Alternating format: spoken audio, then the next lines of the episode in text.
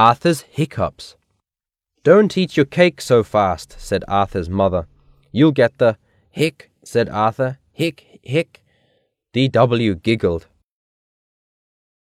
Arthur's got the hiccups.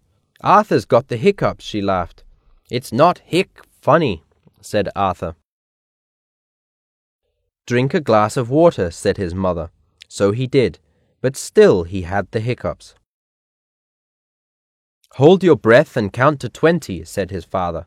So he did, but still he had the hiccups. I know how to get rid of your hiccups, said D.W.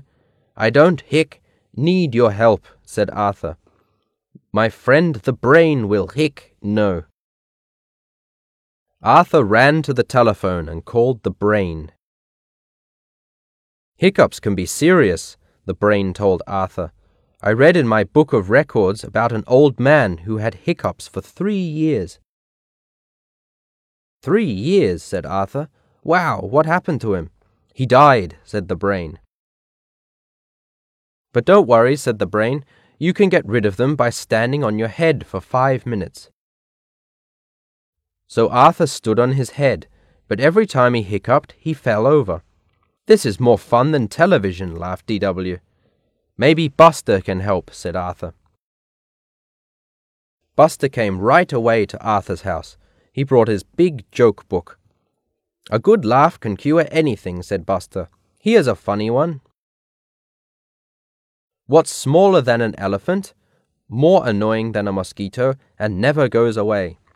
I, hick, don't know, said Arthur.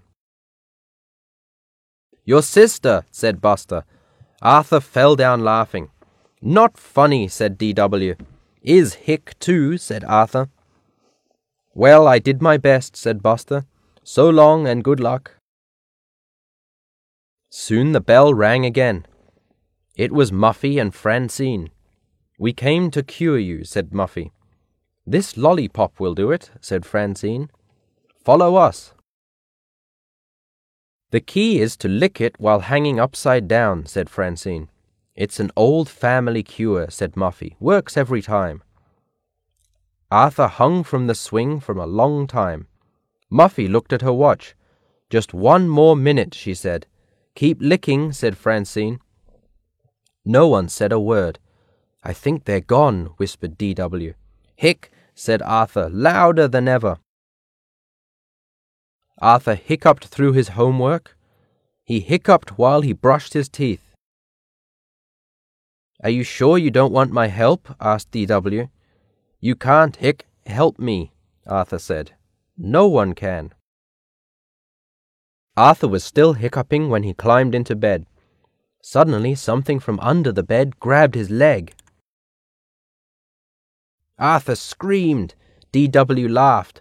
I'll get you for this, D.W., yelled Arthur. D.W. laughed and laughed. Hey, said Arthur, they're gone. You scared my hiccups away. Thanks, D.W. But D.W. was laughing so hard, all she could say was, You're hic welcome.